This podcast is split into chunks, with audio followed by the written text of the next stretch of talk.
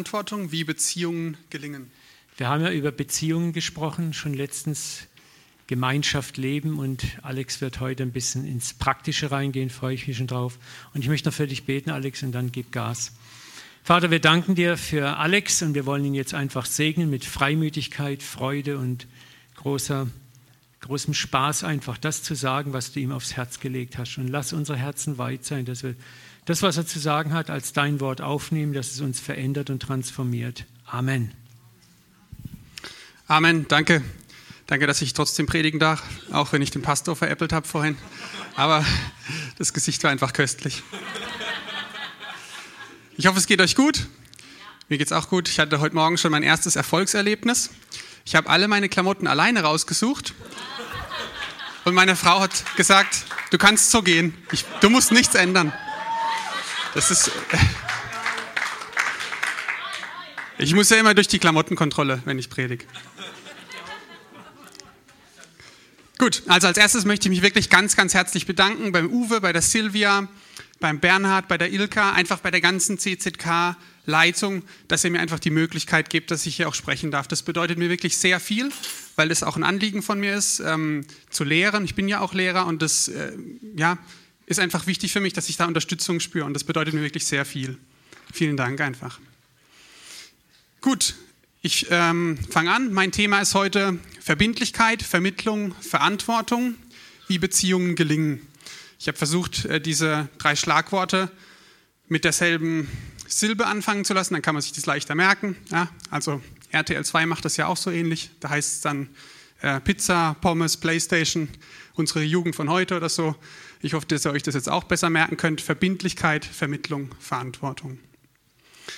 Ähm, ich war auf einem Seminar in Amerika, als ich letztes Jahr dort war, und da hat jemand gesprochen, der hat gesagt, deine Lebensqualität besteht aus der Qualität deiner Beziehung. Also egal wie die Lebensumstände sind, wie es dir geht, hängt davon ab, wie deine Beziehungen sind. Das heißt, du kannst gute Lebensumstände haben, du kannst genug Finanzen haben, du kannst einen guten Job haben, du kannst gesund sein. Aber wenn du Ärger mit Menschen hast, geht dir das nach. Mir geht es ganz arg so. Ich kriege immer so einen Kloß im Bauch, wenn ich irgendwo ungeklärte Beziehungen habe oder wenn irgendwas nicht gut läuft. Und euch geht es vielleicht auch so. Man hat Ärger mit dem Chef zum Beispiel oder die Kollegen reden schlecht über euch hintenrum. Vielleicht sogar Mobbing oder ihr habt sogar irgendwas, wo ihr echt sagt, da habe ich einen richtigen Hass auf die Person. Also das zieht einem richtig runter, wenn die Beziehungen nicht geklärt sind. Deswegen sind reiche Menschen auch obwohl sie extrem viele Finanzen haben, oft sehr unglücklich, weil ihre Beziehungen einfach keine Qualität haben. Andererseits ähm, geht es natürlich auch, dass du schlimme Umstände hast, ja, Verlust, finanzieller Verlust, Tod vielleicht von einem Menschen und trotzdem kannst du Frieden haben und kannst dir gut gehen, wenn deine Beziehungen dich durchtragen, wenn Menschen da sind, die dir helfen und dir beistehen. Das Zweite, was derjenige noch gesagt hat, ist, dass gesunde Beziehungen das Ergebnis von, sind von erlernbaren Fähigkeiten und wählbaren Einstellungen. Also gesunde Beziehungen passieren nicht einfach so, das ist nicht einfach, dass die Glücksfee kommt und sagt, ding, ding, bei euch zwei klappt es jetzt halt, sondern äh, das sind Fähigkeiten, die wir brauchen und Einstellungen. Und ähm, es ist interessant, es gab mal eine Studie, die so zu dem Ergebnis kam, dass du, um einen Job zu bekommen, einen hohen IQ benötigst, einen hohen Intelligenzquotienten. Aber um erfolgreich zu sein in dem Job, brauchst du eine hohe emotionale Intelligenz, EI. Und das sind zwei völlig verschiedene Fähigkeiten. Der IQ sind akademische Fähigkeiten, das, was du erlernst, ähm, Kombinationsgabe, räumliches Vorstellungsvermögen, also sozusagen alles, was man am Schreibtisch lernt. Und die emotionale Intelligenz ist was ganz, ganz anderes. Äh, Mayer und Salovi haben 1990 dazu eine Definition aufgestellt, und zwar emotionale Intelligenz ist die Fähigkeit, eigene und fremde Gefühle korrekt wahrzunehmen, zu verstehen und zu beeinflussen. Und das ist eine zentrale Fähigkeit, die wir eben brauchen. Und das ist eine der äh, Fähigkeiten, auf die ich jetzt eben in der Predigt eingehen möchte. Und äh, Einstellungen, es gibt wählbare Einstellungen. Wählbar heißt, es zwingt uns niemand dazu. Wir sind freie Menschen und wir sind nicht das Ergebnis unserer Umwelt, dass jetzt irgendeine Situation uns dazu zwingt, so zu sein, sondern wir können uns dafür entscheiden. Ähm, und diese Einstellung, auf die ich als erstes eingehen möchte, ist eben die Verbindlichkeit. Wie gelingen Beziehungen? Wir brauchen Verbindlichkeit. Und Verbindlichkeit heißt nichts anderes, als dass die Beziehung ein Bund ist. Und was ist ein Bund? Ein Bund ist die bewusste Entscheidung, von meiner Stärke abzugeben und in dich zu investieren. Und das ist eben auch das Herz Gottes für die Menschheit. Egal, ob das jetzt im alten Bund ist mit Abraham oder Noah oder ob es der neue Bund ist, den Jesus mit uns schließt. Interessant ist, was Wikipedia dazu sagt. Äh, und zwar steht da, kennzeichnend für die Bundesschlüsse mit Gott ist, dass sie zwischen ungleichen Partnern geschlossen werden. Dementsprechend wird der Bund durch Gott eingesetzt, gegeben, aufgestellt, befohlen, gewährt oder angeboten. Trotzdem erhält er auch eine Verpflichtung auf der Seite der Menschen oder des Volkes. Also Bund heißt nicht automatisch, dass zwei Leute 100% übereinstimmen müssen und dann steht dieser Bund. Bund heißt einfach erstmal, eine Partei entscheidet sich etwas zu tun und steht zu ihrem Versprechen. Gott sagt zum Beispiel, äh, ich segne euch mit dem und dem, ganz egal, wie ihr euch erstmal verhaltet. Der Bund wird dann natürlich vollkommen, sage ich mal, wenn beide Parteien sich dran halten, ist es eine wunderbare Sache. Aber auch in dem, was Wikipedia sagt, es entsteht erstmal zwischen ungleichen Parteien. Der zweite ist erstmal, hat keine Verpflichtung, uns was zu geben. Und trotzdem kann der erste zu seinem Versprechen stehen. Also, äh, man kann auch eben in dieser Freundschaft sagen, ich gebe jetzt etwas. Oder dieser Bund wird aufgestellt. Dieser Bund wird angeboten von mir. Tobias, gibt es da eigentlich eine Möglichkeit, dass wir diesen Farbstich rausbekommen? Nicht? Okay. Ach so, Beamer kaputt. Alles klar. Gut, also ein Bund benötigt also nur erstmal nur eine handelnde Person, obwohl er mit zwei handelnden Personen vollkommen wird. Und Gottes Zusagen hängen eben erstmal nicht vom Verhalten der Menschen ab. Und das ist wichtig, dass wir das erstmal für unsere Freundschaften begreifen. Dass es nicht darum geht, dass wir jemanden suchen, der uns genau das Gleiche zurückgibt, sondern dass wir erstmal die Einstellung haben, dass wir bereit sind, was zu geben. Der zweite Punkt ist, dass der Bund eine Verbindlichkeit erfordert. Das heißt, ich tue alles, um meine Verbindung mit dir aufrecht zu erhalten und zu schützen. Ich gebe meinen Besitz, meinen Ruf, meine Zeit, meinen Komfort auf, um diese Beziehung zu schützen, die wir haben. Und wer von uns kann denn schon sagen, dass er bereit ist, alles aufzugeben, um seine Beziehung zu schützen? Das ist schon was Krasses. Gell? Ich habe euch letztes Mal schon die Geschichte von Ruth vorgelesen, weil die mich einfach so bewegt hat. Und zwar äh, ist Ruth ja die einzige verbliebene Schwiegertochter von Naomi, und äh, Naomi ist eine alte Frau, die sozusagen niemand hat, keinen Mann, keine, Töchter, äh, keine Söhne mehr, die sie versorgen können. Und ähm, sie sagt dann zu Ruth eben, geh du auch in das Land, wo du herkommst, versuch da dein Glück zu finden, versuch einen neuen Ehemann zu finden. Und dann antwortet Ruth eben auch in Ruth 1, Vers 16, dränge mich nicht, dich zu verlassen. Ich kehre nicht um. Ich lasse dich nicht allein. Wohin du gehst, dorthin gehe ich auch. Wo du bleibst, da bleibe ich auch. Dein Volk ist mein Volk und dein Gott ist mein Gott. Wo du stirbst, da will ich auch sterben. Dort will ich begraben werden. Der Zorn des Herrn soll mich treffen, wenn ich nicht Wort halte. Nur der Tod kann mich von dir trennen. Das ist so was Krasses, was sie da sagt, dass ich, ich mache jetzt mein Schicksal, ich mache dein Schicksal zu meinem Schicksal. Sie sagt, du bist mir wichtig. Ich schätze, was du schätzt. Und deine Interessen sind jetzt auch meine Interessen. Sie gibt einen Teil von sich auf, sozusagen, um der anderen Person ähnlicher zu werden, um für sie da zu sein. Sie hätte das nicht machen müssen, es war nicht ihre Verpflichtung, aber sie hat es trotzdem gemacht. Und es ist so krass, wie Gott sie dann in ihre Berufung rein katapultiert, dass Ruth dann zur direkten Vorfahrin von David und zur direkten Vorfahrin von Jesus sozusagen auch. Das ist schon krass, weil man denkt ja eigentlich, mein Leben ist jetzt vorbei. Wenn ich dieses Statement jetzt abgebe, ich gebe alles auf und äh, ich helfe jetzt nur noch dir, denken wir ja eigentlich, das ist ja eine Bankrotterklärung. Da, da geht ja gar nichts mehr.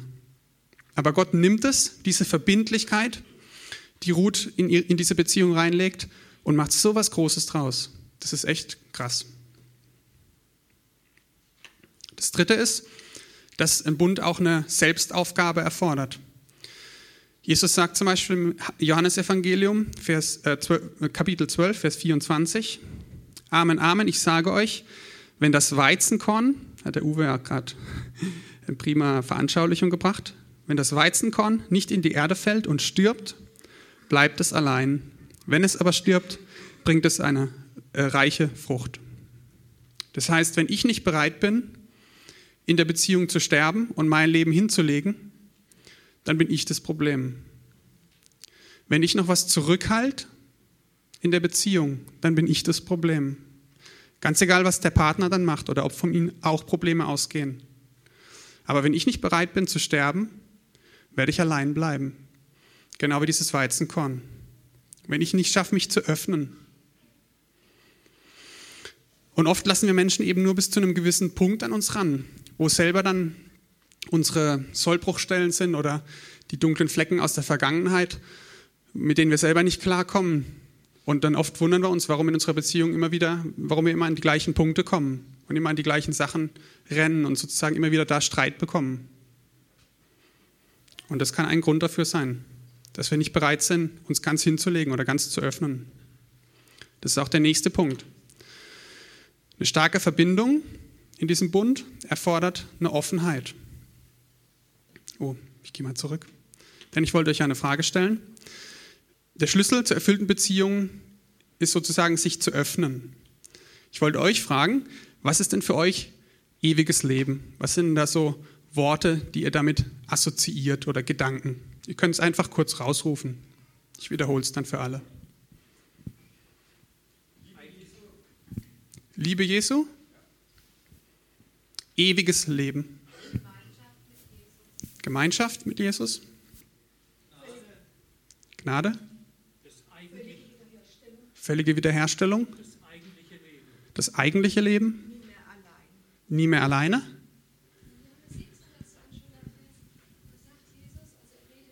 Ja, ganz kurz gerade ein Stichwort. Was wäre das sozusagen, was das ewige Leben ist? Den Vater zu erkennen. Prima, danke. Okay. Ich muss nicht sterben. Prima, also ihr seid alle so heilig und so bibelfest, dass, dass keiner mir das Offensichtliche hingeworfen hat. Erstmal diese zeitliche Dimension. Es hört nie auf. Ewiges Leben. Ah ja, das ist halt für immer. Ja, das ist ja so die Vorstellung, die man da vielleicht haben könnte, wenn man ewiges Leben hört. Und das habt ihr aber alle echt super auch gesagt. Es geht gar nicht so sehr um die Quantität dieses Lebens, es geht vielmehr um die Qualität dieses Lebens. Und da gibt es einen Vers, genau in Johannes 17. Ähm, das ist aber das ewige Leben, dass sie dich, den allein wahren Gott und den du gesandt hast, Jesus Christus, erkennen. Also das heißt nicht ewiges Leben, heißt Millionen, Millionen mal hoch, Millionen, Millionen von Jahren, sondern das ewige Leben heißt, Jesus zu erkennen. Und wenn du jemand erkennst, wenn du jemand kennst, muss da eben eine Offenheit da sein in dieser Beziehung. Man muss sich öffnen, sonst kannst du auch niemand kennen. Und dieses Wort kennen ist ganz krass. Äh, das taucht auch eben auf im 1. Mose, wo steht, Adam erkannte seine Frau Eva und sie wurde schwanger. Also da geht es nicht um so ein oberflächliches Erkennen. Ja, als ich die Predigt angefangen habe, habe ich erkannt, dass in der ersten Reihe die Silvia sitzt. Davon wird sie jetzt aber hoffentlich nicht schwanger, so wie Eva. Das, ja, das heißt aber, dass da einfach in diesem Wort was drinsteckt. Sich kennen heißt einfach total offen sein, so wie Uwe das letztes Mal auch gesagt hat. Also starke Verbindungen erfordern diese Offenheit und diese Offenheit ist es nur, wenn wir uns öffnen. Manche meiner stärksten Freundschaften sind mit Leuten, die ich jetzt seit drei, vier Jahren gar nicht mehr gesehen habe. Die habe ich kennengelernt auf einer Bibelschule 2007. Und da hatten wir einfach so eine Offenheit. Da haben wir unser Leben so geteilt. Dinge aus der Vergangenheit, uns Vergebung zugesprochen, einfach miteinander Dinge besprochen, einander geholfen, gebetet. Das war so eine enge Verbindung, so eine tiefe Verbindung, wo wir uns geöffnet haben, dass die immer noch bis heute anhält. Und wenn ich mit denen kurz spreche, habe ich immer noch das Gefühl, es ist wie ein Bruder für mich. Das Problem ist aber häufig unsere Urangst, dass ich eben so denke, ich kann nicht so sein, wie ich bin. Wenn ich jetzt dem anderen zeige, wie ich wirklich bin, werde ich abgelehnt. Und das ist eine Angst, die wir einfach überkommen müssen. Da können wir auch nicht, nicht viel machen, außer einfach diesen Glaubensschritt wagen und uns trauen, das auszuprobieren. Und erst wenn wir nackig dastehen sozusagen und der andere uns trotzdem annimmt, dann erfahren wir das, was das bedeutet, so ein Freundschaftsbund, eine starke Verbindung entsteht durch diese Offenheit. Und der letzte Punkt ist eben, ähm, dass eine starke Verbindung eben auch Vertrauen erfordert. Vertrauen einerseits durch die Offenheit, aber andererseits auch, dass wir auf die Bedürfnisse des anderen eingehen. Das hört sich jetzt erstmal nach äh, Eheseminar an, was ich hier gerade sage, aber äh, ist eigentlich gar nicht so. Jeder Mensch hat Bedürfnisse, egal ob das in der Partnerschaft ist oder ob das in der Freundschaft ist. Aber oft bezeichnen wir es nicht so oder reden auch nicht gern so drüber. Und ähm, wir müssen eben so ein Vertrauen aufbauen, wie wir auch ein Urvertrauen aufgebaut haben. Als wir noch Babys waren, hatten wir Hunger und haben dann einfach geschrien. Oder wenn die Windel voll war. Und es ist traurig, aber wahr. Manch, bei manchen Menschen ist es immer noch so. Die sind jetzt 30, 40, 50 Jahre später, wenn die ein Bedürfnis haben, machen sie immer noch. Und wir müssen einfach lernen, dass wir diese Bedürfnisse besser ausdrücken und auf, unser, äh, auf, unsere, auf die Bedürfnisse von unseren Freunden oder von unserem Partner eingehen. Ich möchte dazu sozusagen die Vertrauenskette mal durchgehen. Am Anfang steht da das Bedürfnis. Und der erste interessante Punkt daran ist, dass ich rausfinden muss, was ich überhaupt für ein Bedürfnis habe. Was muss ich denn fühlen? Was brauche ich denn? Und das kann mir niemand abnehmen. Es gibt Tage, da bin ich krantig und weiß nicht so richtig, was ich will, bin ich, bin ich angenehm zu Leuten um mich rum. Und das Problem ist einfach, ich weiß selber nicht, was, äh, was ich gerade brauche oder was mit mir los ist. Und das ist die erste Fähigkeit, geht wieder zurück auf die emotionale Intelligenz. Erstmal rausfinden, was ist mit mir los, was brauche ich denn. Das zweite in dieser Kette ist dann das Ausdrücken dieses Bedürfnisses. Und darauf möchte ich gleich noch im Detail eingehen. Das dritte wäre dann sozusagen die Antwort auf das ausgedrückte Bedürfnis. Das heißt, wenn wir es geschafft haben, uns zu öffnen und was preiszugeben, ist es extrem wichtig, extrem wichtig, dass darauf eine positive Antwort folgt.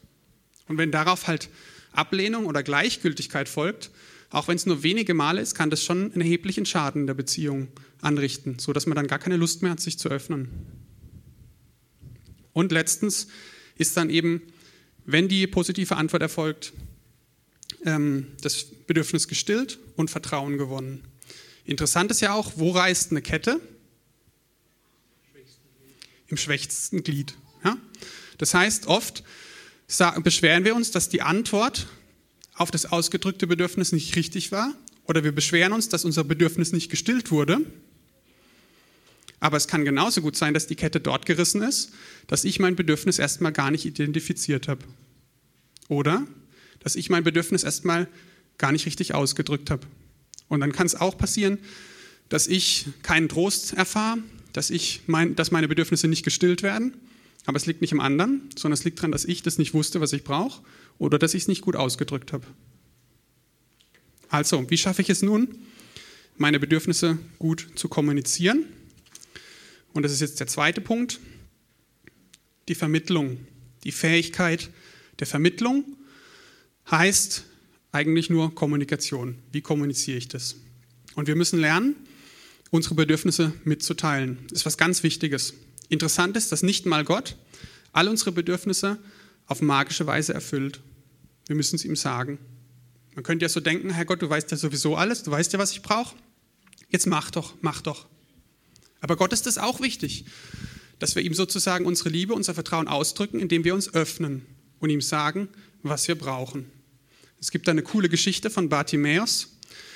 Ähm, der hat auch gehört, dass Jesus da vorbeikommt. Er war ja blind und hat dann geschrien, Jesus, Jesus, Und die haben nur gesagt, sei leise, aber er schreit, schreit lauter. Und letztlich kommt er dann zu Jesus. Und Jesus stellt dann die merkwürdige Frage in Markus 10, 51. Was möchtest du von mir? fragte Jesus. Seltsame Frage. Bartimäus hat sich jetzt gedacht, ach du liebe Zeit, ist der Jesus jetzt auch blind oder was sieht er nicht, was mit mir los ist oder wie? Aber Jesus hat ja genau gesehen, dass Bartimäus blind ist und hat ja auch gewusst, ja, der will bestimmt sehen können. Fragt ihn aber trotzdem, was brauchst du? Was möchtest du von mir? Und Bartimäus antwortet dann eben, ich möchte sehen können. Und dann geschieht es ihm nach seinem Glauben und er kann sehen. Das heißt, es ist wichtig, dass wir das erstmal ausdrücken, selbst das Offensichtliche, Gott sagen. In Jakobus 4 gibt es auch eine Stelle, wo es heißt, ihr streitet und kämpft und trotzdem bekommt ihr nicht, was ihr wollt, weil ihr euch mit euren Anliegen nicht an Gott wendet. Also es ist extrem wichtig, ihm auch unsere Anliegen vorzutragen und hinzulegen. Das heißt, ich habe kein Recht anzunehmen, dass der Gegenüber weiß, was ich jetzt brauche. Ich muss ihm das schon sagen. Und es liegt in meiner Verantwortung, mein Bedürfnis so auszudrücken, dass es der Gegenüber auch versteht. Also Kommunikation, Vermittlung, Kommunikation. Was ist denn das Ziel von Kommunikation? Häufig denken wir, das Ziel von Kommunikation ist, dass wir jetzt so lange reden, bis wir beide die gleiche Meinung haben.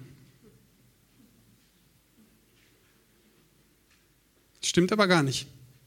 Das Ziel von Kommunikation ist nicht Übereinstimmung.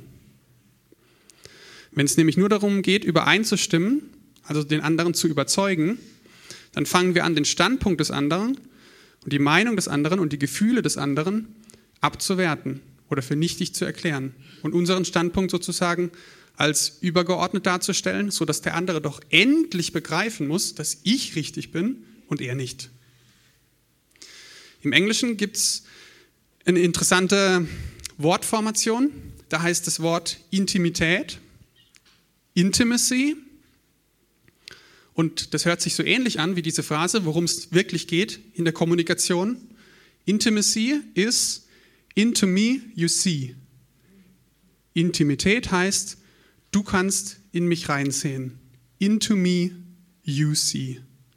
Darum geht's, dass ich dem anderen zeige, was in mir los ist. Das ist das Ziel von Kommunikation. Was der andere damit anfängt, ist erstmal nicht der Punkt. Aber wenn es nur darum geht, ihn zu überzeugen, ich habe recht, ich habe recht, du musst das jetzt verstehen und Beispiel 1, Beispiel 2 und so weiter, dann wird es nicht klappen. Das Ziel der Kommunikation ist einfach, den anderen wissen zu lassen, wie es in mir aussieht. Und der schnellste Weg, einander zu verstehen, und wissen zu lassen, wie es in mir aussieht, sind Ich-Botschaften. Wenn ihr einen schnelleren Weg wisst, könnt ihr mir das gerne hinterher sagen. Ich habe noch keinen festgestellt. Das heißt, wir kommunizieren Gefühle und wir kommunizieren nicht Meinungen und wir kommunizieren schon gar nicht Urteile. Eine Ich-Botschaft hat folgende Form. Ich fühle mich, dann kommt das Gefühl, wenn und dann beschreiben wir die Situation. Eine Ich-Botschaft hört sich an, ich habe das Gefühl, dass ich. Eine Ich-Botschaft ist nicht, ich habe das Gefühl, dass du. Das kann man geschickt tarnen, vor allem wenn man äh, emotional gerade in Wallung ist. Dann kann man anfangen, ich habe das Gefühl, dann denkt man, ah, es kommt eine Ich-Botschaft, dass du ein Vollidiot bist. Kann auch passieren, ja? Deswegen, die Form ist, ich habe das Gefühl, dass ich, ich rede über mich. Denn wenn wir über andere reden, ist es eigentlich nichts anderes als Spekulation. Wir denken ja immer nur, dass wir wissen, wie der andere tickt. Ja, das ist, weil du das und weil du so und weil du immer so und weil du noch nie. Und das ist nichts anderes als Spekulation. Und Spekulation kommt von wem? Vom Teufel und nicht von Gott. Das sind selten gute Gedanken dabei, wenn wir so spekulieren. Ich möchte es mal veranschaulichen oder mal ein Beispiel bringen, dass das vielleicht ein bisschen anschaulicher wird mit dieser Ich-Botschaft. Und zwar in der Beziehung Mann-Frau vielleicht erstmal. Frau, Doppelpunkt, hätte auch Mann sein können, einfach willkürlich gewählt. Frau, Doppelpunkt. Du bist so selbstsüchtig und denkst nur an dich. Ich bin dir scheißegal. Ausrufezeichen. Die Frau hat offensichtlich was, was sie emotional sehr erregt, was sie gern auch ändern möchte und was sie ihrem Mann nun mitteilen möchte, dass doch irgendwo was verändert werden möchte. Wie fühlt man sich als Mann, ihr Männer, wenn man jetzt diese Botschaft bekommt? Der Pastor hat gesagt, nicht gut für alle Podcasthörer. Genau. Ich hätte auch keine Lust darauf einzugehen, wenn meine Frau mich mit diesem Statement nun konfrontiert. Fällt mir erstmal schwer. Ich fühle mich angegriffen, ich fühle mich angeklagt, ich fühle mich nicht gut. Was anderes ist, wenn die Frau sagen würde, ich fühle mich, und dann das Gefühl, vernachlässigt und wertlos, wenn jetzt kommt die Situation, du Termine mit deinen Freunden oder Geschäftspartnern ausmachst, ohne mich vorher zu fragen.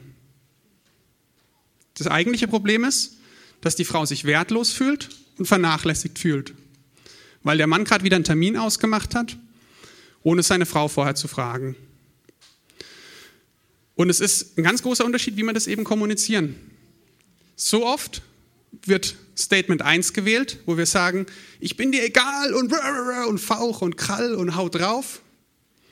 Und wenn die Frau jetzt aber zu uns sagen würde, Männer, wenn sie sagen würde, ich fühle mich vernachlässigt und wertlos, wenn du Termine mit deinen Freunden oder Geschäftspartnern ausmachst, ohne mich vorher zu fragen. Wie ist das für euch? Hättet ihr da, könntet ihr darauf eingehen oder fühlt ihr euch da jetzt total angegriffen? Ihr dürft ruhig was sagen. Klingt gut, gell? Klingt deutlich besser. Ja, meine Frau hat mir jetzt gezeigt, was sie braucht. Und da ich sie natürlich liebe, möchte ich ihr das auch erfüllen. Und ich fühle mich nicht angeklagt durch dieses Statement, sondern ich habe jetzt einen Ansatzpunkt, was ich machen kann. Ich hoffe, dass das jetzt ein bisschen anschaulicher geworden ist, diese Ich-Botschaft. Anderes Beispiel wäre in der Freundschaft zum Beispiel. Da ist es ja so, dass wir meistens nichts sagen dass wir das nicht schaffen, unter Freunden gut zu kommunizieren, sondern eher stinkig sind und unserem Ehepartner oder, oder sonst jemand dann hinterher sagen, wie doof doch der andere ist und wie blöd das ist, was der gemacht hat und dass das immer so ist und so weiter. Und ich habe mich da selber oft ertappt dabei, dass ich einfach eine extreme Konfliktscheue habe, dass mir das so schwer fällt, Leute auch zu konfrontieren oder Leuten zu sagen, dass sie mich verletzt haben oder vor den Kopf gestoßen haben. Das habe ich extrem lang mit mir rumgetragen und ist immer noch was, wo ich dran arbeite. Dass ich Leuten auch sagen kann, hör zu, wenn du das oder das machst oder wenn das und das passiert, dann fühle ich mich so und so schlecht oder nicht gut oder wertlos oder so. Ich habe immer Angst, dass die Beziehung dann zerbricht oder Schaden nimmt. Aber das ist gar nicht so. Die Beziehung wird gestärkt, wenn wir einander sagen können, was wir brauchen und der andere darauf eingeht. Und die Beziehung hat eigentlich erst dann ein Fundament und dann eine Basis, wenn wir genau das machen. Und viele Beziehungen sind nicht so tief, weil wir uns einfach nicht trauen, das auszudrücken. Und viele meiner Beziehungen sind deswegen leider auch nicht so tief, weil ich das oft nicht gemacht habe.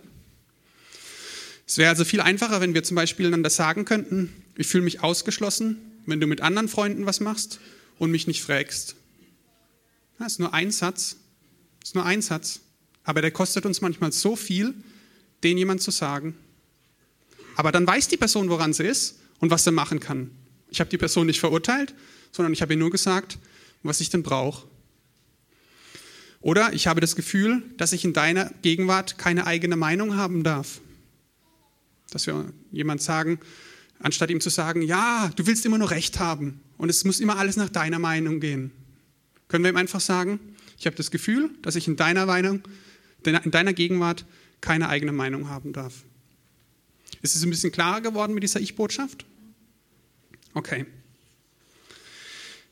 Das Problem ist, dass wir eben meistens viele Emotionen im Spiel haben und es erfordert eine hohe Disziplin, das durchzuziehen. Und es kommt, es kommt jetzt zu unserer letzten Fähigkeit, ist die Verantwortung. Und Verantwortung heißt im Prinzip Selbstkontrolle. Wir brauchen Selbstkontrolle, wenn unsere Beziehungen auch funktionieren sollen.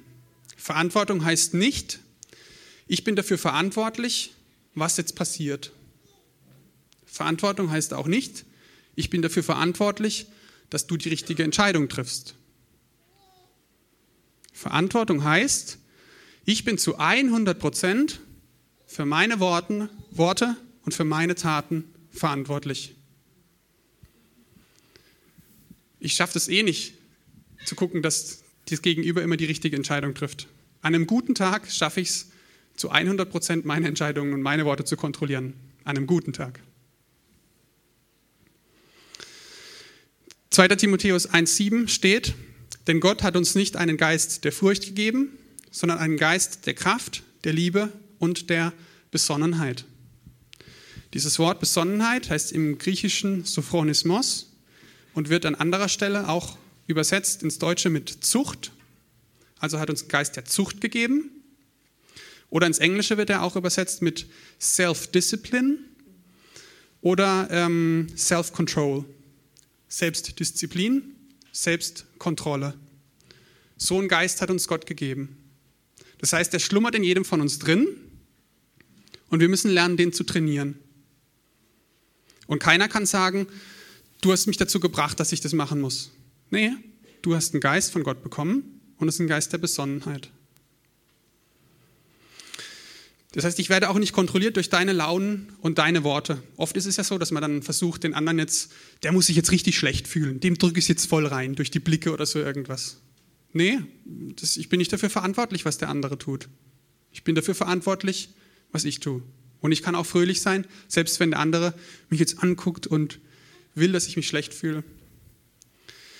Und ich bin 100% verantwortlich für meine Handlungen. Du bringst mich nicht dazu, was zu tun, was ich nicht tun will. Oder selbst wenn du dich falsch verhältst, verhalte ich mich richtig, also verhalte ich mich nach meinen Maximen oder nach meinen Idealen.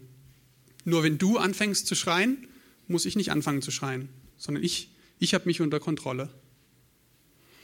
Das ist eben diese Fähigkeit, die wir trainieren müssen und brauchen. Was heißt das jetzt im, äh, in Bezug auf die Kommunikation? Dass Emotionen kontrollieren Übungssache ist. Wir haben, Teil unseres Gehirns ist die Amygdala. Die Amygdala ist ungefähr mandelgroß und ist dafür verantwortlich, dass sie Freude äh, verarbeitet, aber auch Angst verarbeitet. Und normalerweise ist das Gehirn in der Lage, so fünf bis sieben Gedanken pro Sekunde aufrechtzuerhalten. Bei manchen mehr, bei manchen weniger vielleicht. Und wenn jetzt Folgendes passiert, wenn wir uns nicht trainieren, dass wir Kontrolle über uns haben, dann übernimmt die Amygdala jetzt sozusagen die Steuerung, weil sie dafür verantwortlich ist, eben Freude äh, zu verarbeiten. In der Situation freuen wir uns nicht, sondern wir haben Angst. Das ist eben die zweite Funktion. Die Amygdala übernimmt und das ganze, der ganze Sauerstoff strömt aus dem Gehirn jetzt raus und wir sind nur noch in der Lage, ein bis zwei Gedanken aufrechtzuerhalten. Es sind meistens dann Überlebensgedanken und Gedanken, dass wir uns jetzt verteidigen müssen. Das heißt, ich greife dich an und verteidige mich und greife dich an und verteidige mich. Das sind die Gedanken, die das Gehirn dann aufrechterhalten kann.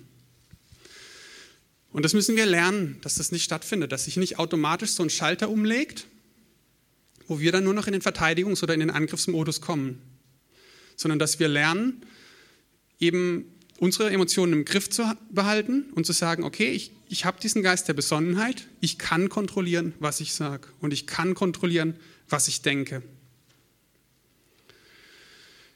Wir müssen lernen, eben diese Ich-Botschaften weiterhin zu senden in der Kommunikation und verletzlich zu bleiben.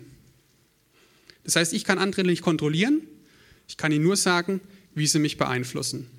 Und wir müssen auch aufpassen, dass wir nicht Leute werden, die ihre Umwelt trainieren, dass die Umwelt langsam rafft. Ich kann, ich, kann den, ich kann den gar nicht beeinflussen. Wenn wir nicht schaffen, unsere Emotionen zu kontrollieren und wenn wir nicht verwundbar sind oder ich Botschaften senden, dann merkt der andere, hey, mit dem kann ich nicht reden. Wenn ich dem versuche, ein Feedback zu geben, dann haut er mir nur eins rein. Und das schadet letztlich nur uns selbst weil wir dann total in uns selber gefangen sind. Da ist ein Strudel von unseren eigenen Meinungen und so. Keiner kann uns mehr beeinflussen und wir ersticken in unseren eigenen Gedanken, in unseren eigenen Meinungen und die sind größtenteils auch nicht so gut manchmal und brauchen einfach Korrektur durch andere. Aber wenn wir uns davon abschneiden, dann schaden wir uns nur selber. Das heißt, wir müssen wirklich versuchen, offen zu bleiben und verletzlich zu bleiben. Das heißt nicht, dass wir uns alles gefallen lassen müssen. Notfalls müssen wir einfach Grenzen setzen. Das heißt, wenn ich jetzt immer nur ich Botschaften sende und, und äh, verletzlich bleibe, der andere aber auf mich eindrischt, das kann auch nicht gehen von Dauer. Das heißt, wir sagen dann im Streit, ich kann erst wieder mit dir reden, wenn ich mich respektiert fühle. Oder ich kann erst wieder mit dir reden, wenn du aufhörst, über mich zu sprechen und mir sagst, was in dir los ist. Ja? Weil sonst, wenn wir, das, wenn wir denken, in unserer christlichen Heiligkeit müssen wir das jetzt aufrechterhalten, dass ich immer Ich-Botschaften sende und mich immer beschimpfen lasse, irgendwann geht es nicht mehr. Irgendwann werde ich dann so stinkig, dass ich auch aus der Haut fahre. Aber das will ich nicht und ich habe die Verantwortung, das zu verhindern. Deswegen sage ich dann Stopp. Es ist recht spannend, wenn man das in einer Beziehung probiert. Da sind schon einige interessante Situationen entstanden zwischen mir und meiner Frau. Es sind auch Wörter gefallen, die sind FSK, nicht mehr FSK 18, eher FSK 35.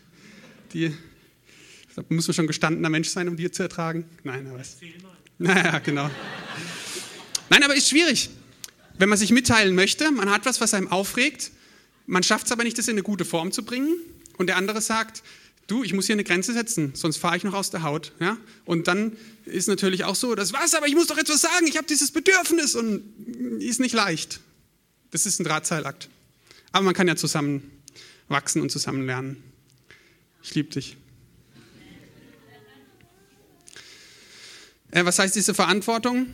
In Bezug auf Verbindlichkeit, also auf das, was ich am Anfang gesagt habe, auf ähm, Verbindlichkeit in der Beziehung. Das heißt, dass unsere höchste Priorität die Freundschaft haben muss. Das heißt, das ist ja kein Problem, solange man die gleiche Meinung hat. Ja, da wird der Bund auch nicht, der Freundschaftsbund auch nicht gefordert. Da braucht man jetzt noch keine Selbstkontrolle, muss man ja noch keine große Verantwortung übernehmen, solange man die gleiche Meinung hat. Und oft gibt es auch Meetings oder Konferenzen oder Hauskreise oder so irgendwas, wo dann einer äh, danach erzählt, oh, da war so eine Einheit. Ja, und was sie eigentlich, es ist ja auch gut und es ist nichts Schlechtes dran, aber was sie eigentlich meinen heißt, wir hatten alle die gleiche Meinung. aber das ist keine Einheit, wenn man immer nur die gleiche Meinung hat. Da wird der Bund ja überhaupt nicht gefordert. Eine Freundschaft wird erst dann sichtbar und die Verbindlichkeit, die du in die Freundschaft reinlegst, wird erst dann sichtbar, wenn du nicht der gleichen Meinung bist. Und wenn wir es schaffen, eben inmitten von der Angst diese Verbindung aufrechtzuerhalten, dann haben wir eigentlich schon gewonnen. Das ist das Entscheidende, das ist unser Schlachtfeld. Dass wir sagen, selbst wenn ich jetzt Angst habe, dass da unterschiedliche Meinungen sind oder wenn ich angegriffen werde, dass ich trotzdem mich nicht emotional abschotte von dem Menschen, sondern dass ich sage, diese, diese Beziehung hat für mich Priorität. Ich möchte in diese Beziehung rein investieren, egal was du erstmal tust. Dann haben wir den Kampf eigentlich schon gewonnen. Das heißt, du kannst mich zwar verletzen, aber ich werde trotzdem alles für unsere Beziehung tun. Und wir müssen da echt aufpassen, dass wir keine Urteile sozusagen fällen, die es uns rechtfertigen, uns von der, anderen, äh, von der anderen Person zu entfernen. Dass wir nicht sagen, ach, der ist ja so, ah, der hat es verdient. Ja, klar, ist ja seine eigene Schuld. Und wir stempeln den ab und koppeln uns emotional ab und sagen, nee, ich lasse dich nicht mehr an mich ran. Müssen wir echt aufpassen. Klar gibt es da auch Grenzen, wir müssen uns ja nicht ausnutzen lassen, aber unser Herz muss einfach trotzdem immer offen sein für den anderen. Da muss immer ein Weg zurück sein in die Beziehung. Auch wenn wir sagen, du, jetzt mach mal Pause und sowas, da darf nie eine Bitterkeit oder so oder zurückbleiben, sondern wir müssen immer den Weg offen lassen, dass die Freundschaft einfach wieder zurückkommen kann. Das wäre sozusagen die letzte, das letzte Stichwort unter dem Punkt Verantwortung, die Verantwortung, die wir haben in unserer Freundschaft. Ich möchte meine Gedanken noch einmal zusammenfassen. Ist nicht, doch, ich habe ihn vorhin gesehen, Benny.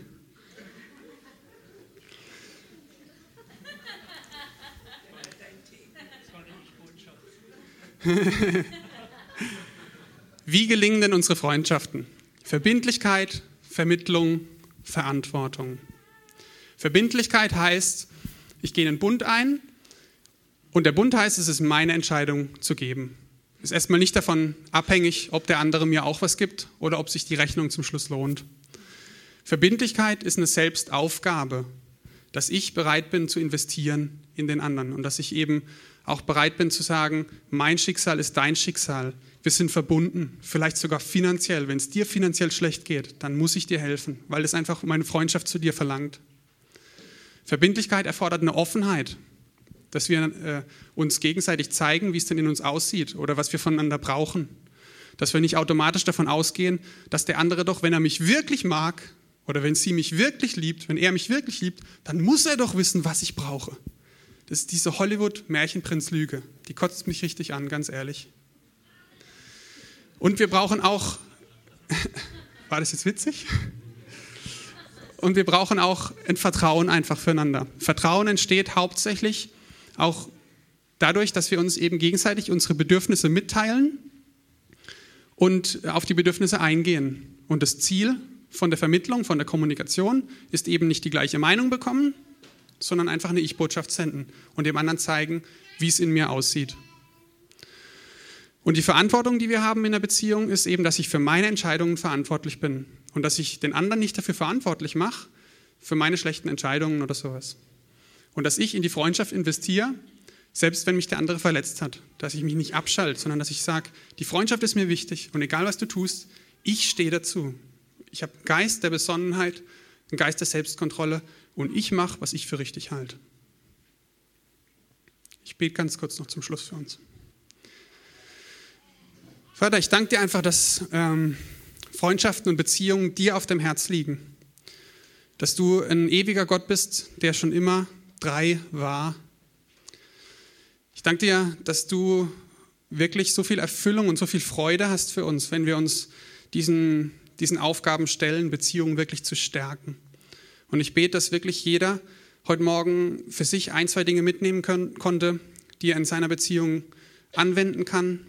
Ich bete wirklich, dass du Wahrheit sprichst und dass du einfach das betonst, was für jeden Einzelnen wichtig ist. Gib uns den Mut, dass wir wirklich uns öffnen. Das fällt uns häufig so schwer. Gib uns den Mut, uns zu öffnen und gib uns den Mut, zu den Beziehungen zu stehen, auch wenn es schwierig ist. Ich danke dir dafür, dass du ein Gott der Beziehung bist und dass das immer besser werden wird. Amen.